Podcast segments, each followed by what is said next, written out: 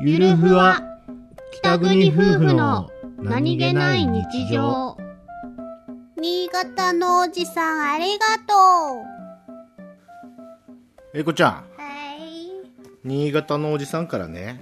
うんお酒が届いたのよありがとう新潟のおじちゃんいしょだからねうん開けてみようと思うよしゃっけまず今回は何ですか定期的に送ってくれるお酒ちゃっちゃら吉野川って書いてる虫の子ああ危ない純米酒春ふわり吉野川の春そういう春限定のやつ春の純米酒って書いてるねことだねうーえんー、あとはラベルが可愛い女の人好きそう梅の花かいそれは梅桜おあと久保田のスパークリングが来ましたえ久保田スパークリングなんかあるんだうんうん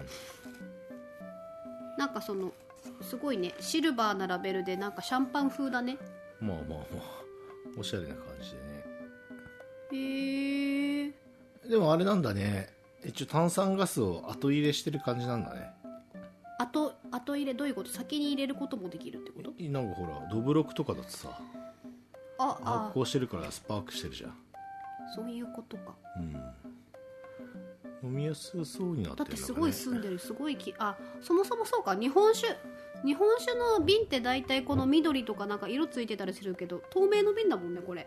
うん、だからこんなに印象違うんだそうだと思いますへー楽しみだねあまた我が家の冷蔵庫がお酒で埋まってしまうな、はい